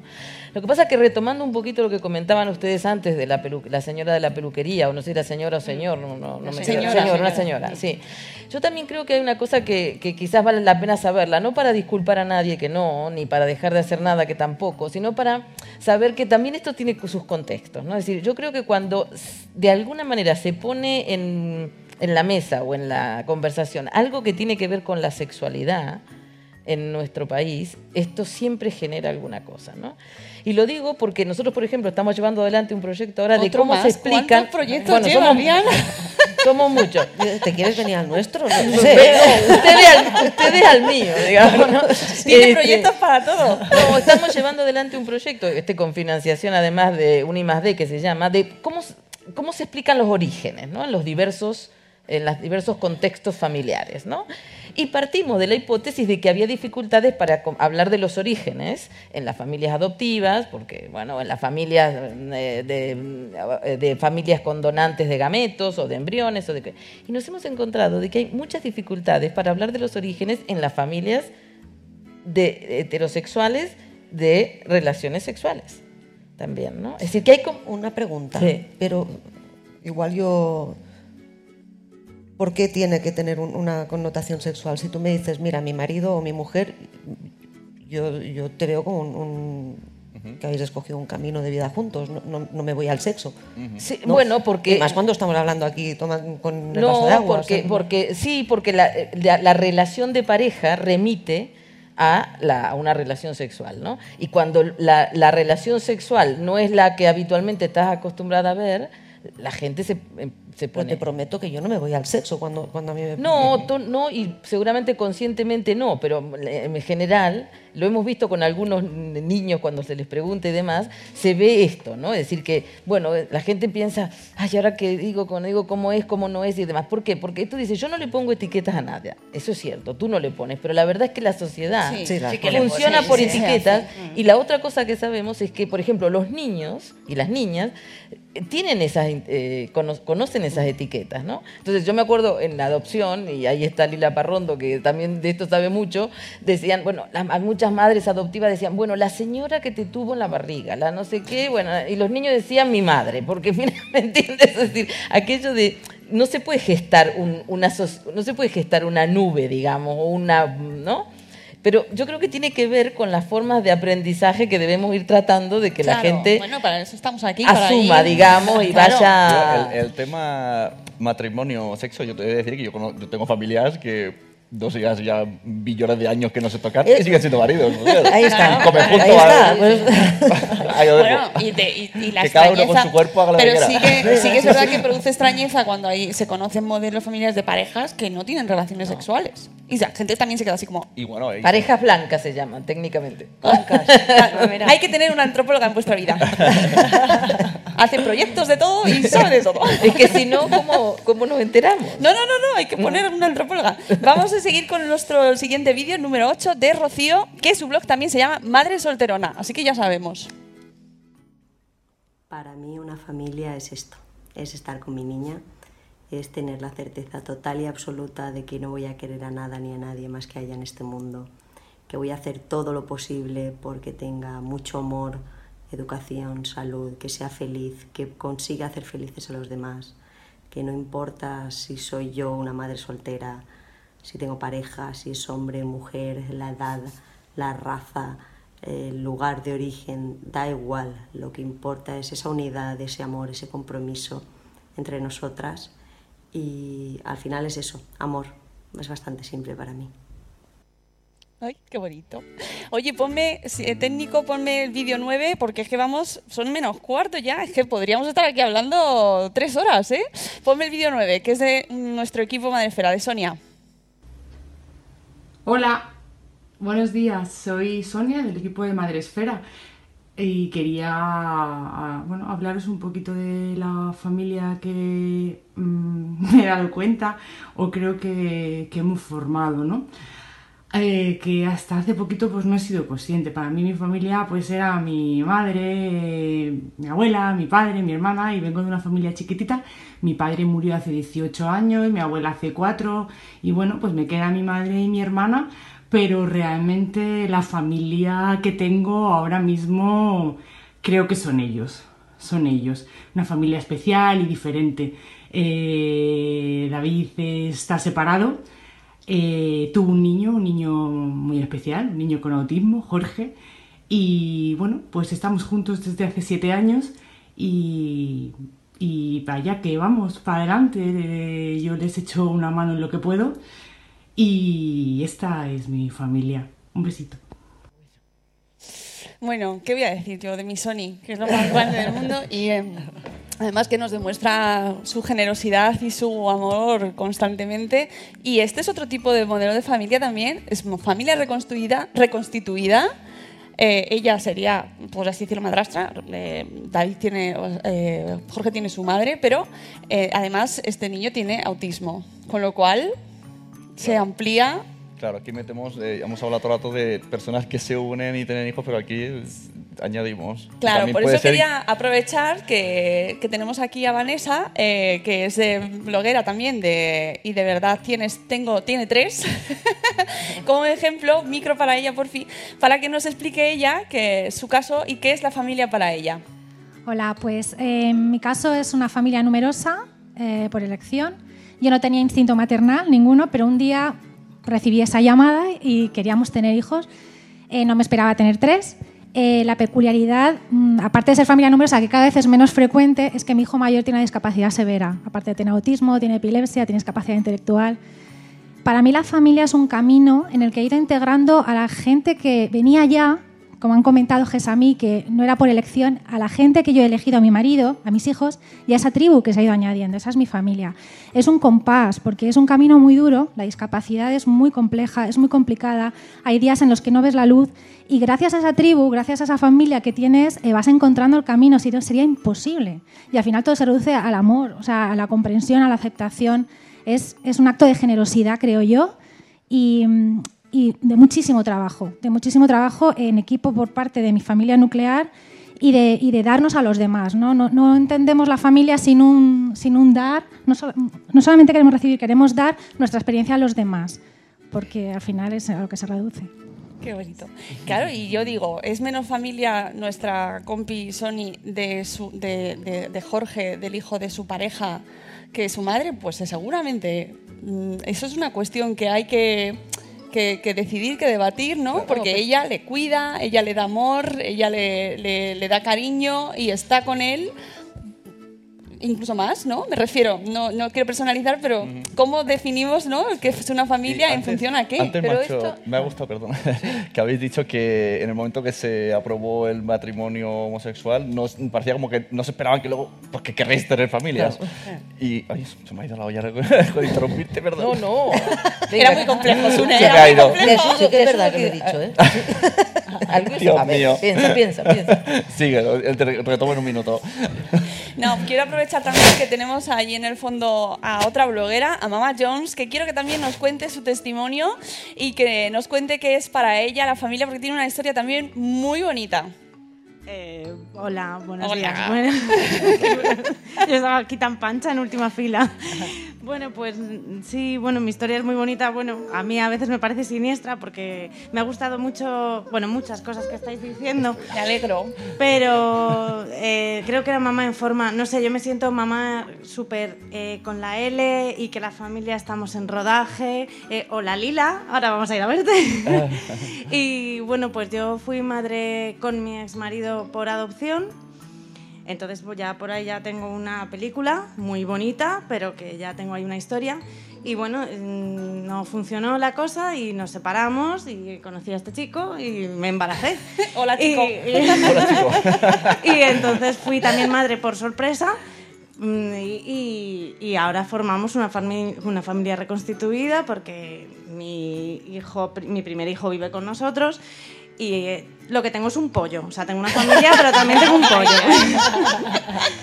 Me encanta la definición. Esto es un es pollo. que, hombre, es que es verdad. Entonces nos queremos mucho. Una familia para mí es un puzzle. Son piezas cada uno de y que, y que encajamos, que, que- gente que quiere encajar y eso.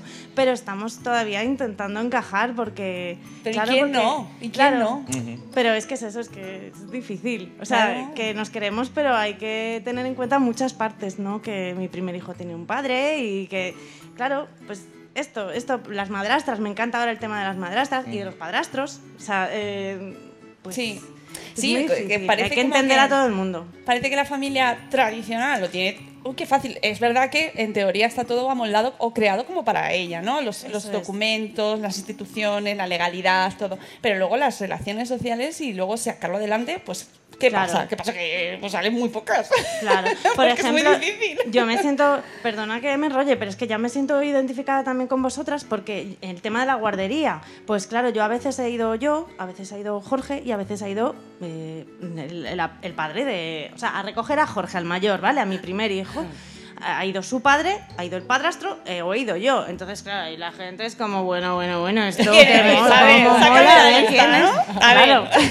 ¿Y este quién es? ¿De Y dónde ahora este otro. O sea, mm, o firma del padre y de la madre, y a lo mejor va él. Ostras, eh, no sé, hay que. Uf, es que queda tanto por hacer. Yo es lo que siento, que queda mucho por hacer y, y que cuántas explicaciones hay que dar. Ya. O sea, Cierto, y- sí. Pero bueno. Oye, ya me ha venido mi neurona. Ay, qué bien. Por favor, eh, eh, Gracias. edición, corten, peguen y peguen aquí, ¿no? Volvemos a lo de antes. claro. O sea, que ahí ya lo tienes. Ya cortar en casa. Pues eso, vosotras habéis dicho eso. y entonces me ha venido a la mente, eh, pues familias que, pues bueno, padre, madre con hijos, pero que hay maltratos y que no quieren estar con su padre o con su madre y la ley muchas veces Les le obliga. obliga y ellos no quieren y hay un pitote ahí, solo quería dejar Otro esto en pollo, constancia. otro pollo. es un Mm. pollo. ¿Y qué O sea que, que realmente la sociedad no, es que no está nada preparada a esas cosas. Hay cosas muy evidentes como eso, pero eso da para otro programa. Otro no, amigo. Sí, porque tenemos otra historia, porque Joaquín eh, ha conseguido llegar. Gracias, Joaquín, te lo agradezco, ¿eh? Se merece la pullita. De- sí. Eh, bueno, tú también tienes una historia interesante. Tienes, tienes dos minutos solo. Bueno, hola a todos, perdonad que haya llegado tan tarde. Yo, yo me enamoré de una chica que tenía cuatro hijos. Ay. Sí, yo no tenía Eso- hijos. eso es amor. ¡Qué Eso es amor. valiente! O sea, Enamoramiento, que es el amor al final de cuentas. ya, ya. Eso da para, eso- para varios programas. Eso también es un pollo. Y nada, y me junté con, los, con ella y con los cuatro crías que tenía. Y luego tuvimos dos biológicas, ¿sabes? Con ocho Y ahí basta. estamos. Y tú dices que es un pollo. Te digo es un nada. pollo. Él también tiene una buena. ¿Sabes? sí. Yo tengo No, la él pollería es- entera, es- bicho. Es, físicamente, ¿no? Es físicamente un pollo con pollitos Sí, detrás. y bueno, y hoy por hoy la vida ha ido fluyendo. Hace tres años que yo me separé de la mamá, de, de los nenes, y hoy en día yo tengo a los dos biológicos siempre, ¿sabes? Entonces, pues, mucha paciencia, mucho cariño, mucho amor. Y Oye, que bien estás resumiendo, Joaquín, de nervio. ¿Qué voy a verdad. Oye, esto, eh, esto, esto responde a mi pregunta de antes. Con- Joaquín, vamos a preguntarle lo con que le preguntamos antes. Claro, Exacto. con los cuatro no biológicos tienes derecho legal. Para nada. De hecho, mira, cuando hicimos el divorcio, nos llegamos a casar y cuando hicimos los papeles del divorcio, llevamos, yo llevaba 11 años relacionándome con esos críos. Ya ves. ¿Sabes? Y intentamos meter en el acuerdo eh, un Claro. régimen de visitas, visitas, ¿no? no. Con los nenes no biológicos, digamos, ¿no? Y, y nos lo tumbó el juzgado. Madre mía. Dijo, nos encanta que ustedes quieran hacer esto, quieran mantener la relación con los críos, dice, pero háganlo como negocio privado entre las partes. Pero, claro, ¿sabes? Muy interesante. Pero bueno, ya te digo. Bueno. Imagínate los numeritos que hablabais de ir a firmar papeles y tal. Creo que tenemos, gracias Joaquín, creo que tenemos preguntas de- del público. Sí, desde, desde Cataluña, eh, Katy de Born to be Punk eh, un poco reivindica eh, las familias sin hijos. Que hablemos un poco de las familias sin hijos, que los hemos mencionado, pero no hemos hablado de ellas. Sí, sí es verdad que hay, hay muchas familias Claro, por que elección. también, también sufren su, También, su uh, plan, ¿no? ¿Y cua- para cuándo? Porque son incompletos. Terrible, Claro, terrible. seguro que tiene su retaila y a eso se referirá Terrible. De que No se os solo pasa el las- arroz. Se te va a pasar el arroz. Bueno, ya Es que- Clásico, sí. básico. no solo las que no tienen hijos, sino las que no quieren tener. Claro, claro, Lo claro. que son- Lo que eh, Sí, sí. pasan O- las mujeres, o no que- o quieren, los no hombres, tienen, más no- las no mujeres. ¿eh? Y son menos considerados familias, es decir, No, es- no, totalmente. es una familia. mm, no, No, hijos, porque ¿no? todavía está la idea de que existe el instinto maternal, cosa que desde la antropología consideramos temazo, que ¿eh? no. No como, existe. inst- como instinto, no. Es inventado. Existe como, claro, como, como, como educación, como, ¿no? Si para eso nos dan, eh, nos dan muñequitas a las nenas cuando Aquí, somos a- pequeñas. En el ¿eh? otro lado de la pantalla Para- seguro que hay alguien que está diciendo, ¡ah, Dios mío! para eso, instinto como tal, pareciera que no, Y, no, entonces no, no- necesari- no- no no somos en el necesariamente. fondo Lo del reloj biológico. humanos, y lo que tenía animales. ella que era. Bueno, Porque podría- era- eso no, era. deseo, deseo. Pero podría- yo no jugaba con muñequitas. un- bueno, no, por eso ejemplo, fue, entonces, fue un ejemplo no, no, malo, pero un que- gran deseo, una No. gran ganas de tener, como instinto, digo yo, ¿no? Aquello, como instinto como tal, aparentemente no. Esto ya hace muchos tiempo que, por ejemplo, hay una, no sé, una Badinter, una filósofa, ha escrito un, libro, un tratado bastante importante en los 80, demostrando que como instinto no, lo que hay es un gran deseo, deseo. una gran vocación, una gran voluntad, eh, muchísimas ganas que puede funcionar como instinto a nivel de la sensación y del sentimiento. ¿Y otros instintos existen? Por ejemplo, instinto de protección. Aparentemente, O el deseo de protección. aparentemente hay instintos dicen que hay muy poquitos y hace así tipo dos más o menos, sí, o una cosa así, ¿no? De Voy preservación de la... voy a replantearme la Pero vida en bueno, este momento. ya sabes que lo que se dice hoy se puede cambiar mañana a partir de nuevos estudios, o sea que lo tomamos en sentido... No sé si tenemos más preguntas, Rocío. ¿Hay, ¿Aquí en el público hay preguntas? Sí, por aquí tenemos... Que ya vamos Sí, sí, aquí.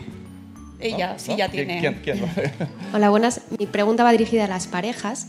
Sabiendo, conociendo las estadísticas de separaciones que hay en el primer año de nacimiento del primer hijo, que son bastante altas, ¿qué se propone? Yo mm, dirijo una escuela de parejas que van a tener su primer hijo. Eh, intentando prevenir esto, ¿qué se propone para poder mejorar la relación de pareja?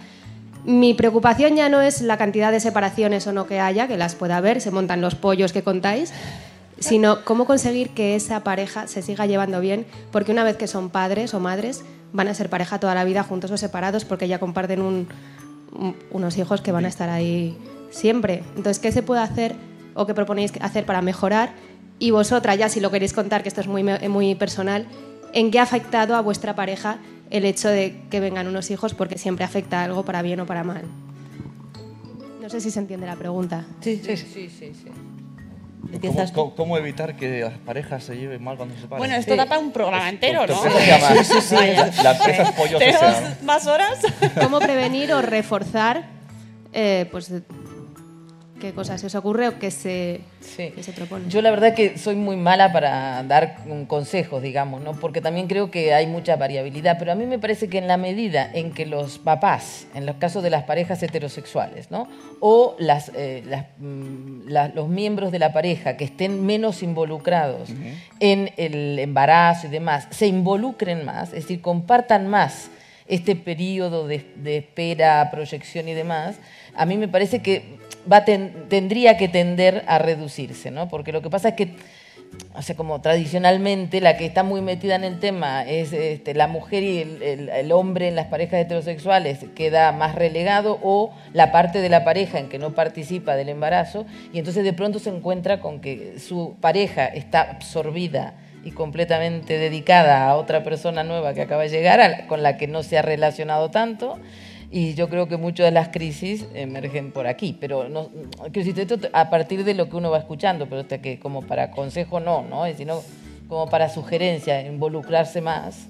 Eso lo más podéis hacer posible. un proyecto. Hashtag, Bien. esto sido pregunta Hardy. Nuevo proyecto. Porque es, un- es una pregunta muy... Sí, es muy complicado. Todo ¿Vosotras, en vuestro caso? Y a nivel de pareja, ¿en qué nos ha afectado? Que tenemos otro tipo de relación, absolutamente diferente. Sí que intentas ah, tener un espacio, pero que es mucho menor al que antes. Claro, lo que pasa es que lo disfrutas, lo disfrutas muchísimo más que, Claro. que antes. Y la frase ya la ha dicho al principio, que sabemos que nos encontraremos cuando ellos sean mayores. Entonces Oye, ahora pero- tenemos otro tipo de relación. Quiero, por favor, pedir a, a los que no tengan hijos y ya se lleven mal con su pareja, el Que- niño no va a solucionar Exacto, eso, eso, porque sí, entonces eso se va a comer el problema. Si ya se ve quería. algo, stop. No, yo creo que que una pareja tiene que estar muy, muy bien antes de tener hijos. Porque eh, hay personas que piensan que Claro. hay crisis y eso lo puede solucionar y lo que hace es empeorarlo. Porque la falta de sueño, la falta de tiempo, la responsabilidad, o sea, todo eso mm, no es para, para unir a la pareja. Entonces, mm, por ejemplo, nosotras creo que porque teníamos una pareja muy sólida, porque si no, no lo hubiéramos soportado. No, seguro que no. Porque nuestros gemelos, que los adoramos, son muchos. Un saludo a los gemelos. pero eh, no, dur- no durmieron toda la noche del tirón hasta los tres años y medio. O sea, cada hora, dos horas nos despertaban, ya era un... Te toca a ti, no, que me toca a mí, no, que, que ayer yo, no, que No, yo tú eres la trabajo madre, más, no, la madre que- tú. no, tú no, tú. Y, y claro, eh, si la pareja no hubiera estado, o al menos es lo que yo pienso, ¿eh? hubiera, estado, hubiera estado tan bien, no, no lo hubiéramos soportado, porque yo creo que si hemos aguantado esto, yo creo que Eso, un, aguantaremos. un saludo a las parejas más. que han dicho que no tienen hijos, ¿eh? A los que duermen. Eso. Bueno, otros problemas tienen, porque es verdad que efectivamente eh, socialmente son más invisibles, eh, están, eh, es cierto que tienen una serie de connotaciones y que hoy no hemos tratado tanto Pero- porque pero es verdad duermen. que tenemos un montón de... Pero mon- duermen. duer- bueno, o no, o no, no lo sabemos, Duermen. No lo momento me ha sabemos. dicho ella atrás, ¿no? porque se van de fiesta encima. Encima se van de fiesta. sí, es bueno, que- ya vamos ya pasados de hora. Simplemente para terminar, quería una conclusión eh, por vuestra parte de cara a qué hacemos para mejorar esta situación y que, que no tengamos que hablar de modelos minoritarios o de elecciones minoritarias, sino de eh, diferentes opciones. Yo lo resumo fácil. Venga. O sea, para mí es respetar. Y ya está. O sea, es simplemente con el respeto, igual que yo respeto a los demás, que me respeten a mí, a mi familia, a mis hijos. Y ya está. Eso para mí. Y yo resumo más fácil todavía, Venga. como el respeto no sé si todavía va a llegar tan rápido, libros, documentales, proyectos, más, más, más, más gente que se sume a hacer cosas. Me gusta. Diana. Sí, yo creo que básicamente lo que, que un poco voy por la misma línea, ¿no? Es decir, yo creo que hay que aceptar que somos diversos y diversas y que no todos mm, pretendemos y queremos hacer lo mismo, pero que no necesariamente esto implica que haya eh, estrategias o prácticas normales y buenas y estrategias o prácticas eh, que no, no funcionan, digamos, ¿no? Pero también creo que hay que tratar de cambiar las leyes. Sí. Porque otro problema que tenemos aquí, perdónenme que me alargue un segundo, es que tenemos un modelo de familia biogenética excluyente. Quiere decir que si un hijo es tuyo, pues no es mío legalmente, lo cual no, no ocupa lugar esto en la vida de una persona. Una persona puede querer a mucha gente.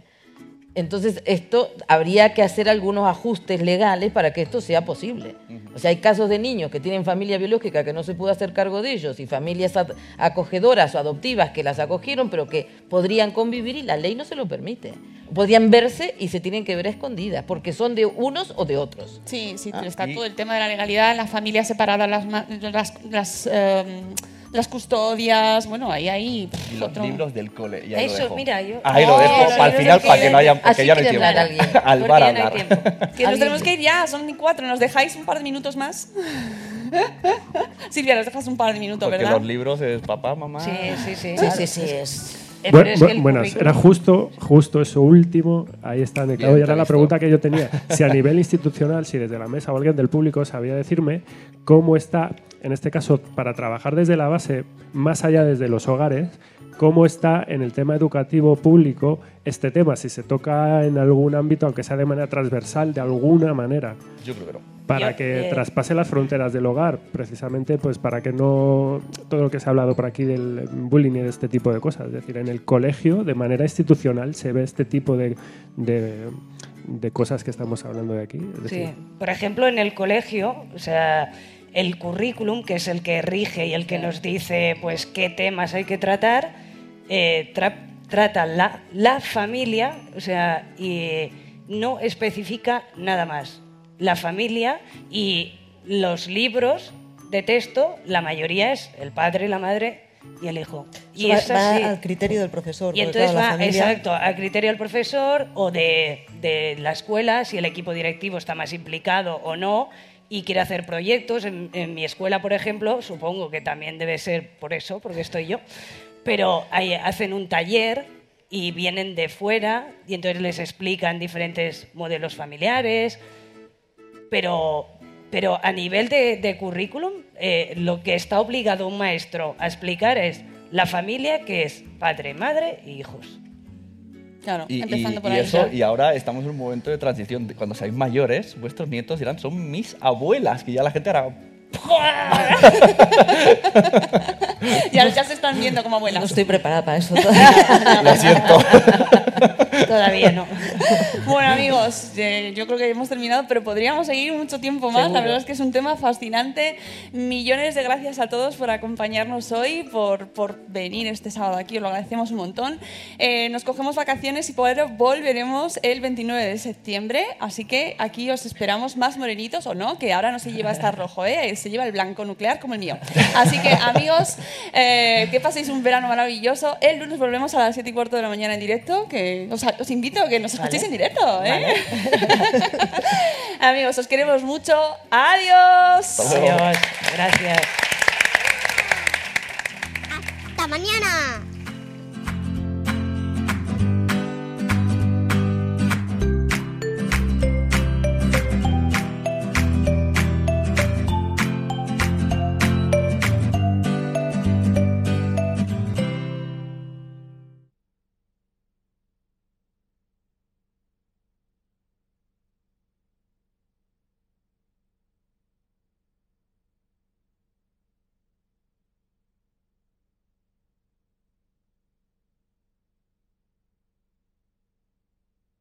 Judy was boring. Hello. Then Judy discovered ChumbaCasino.com. It's my little escape. Now Judy's the life of the party. Oh, baby, Mama's bringing home the bacon. Whoa, take it easy, Judy. The Chumba life is for everybody. So go to ChumbaCasino.com and play over 100 casino style games. Join today and play for free for your chance to redeem some serious prizes.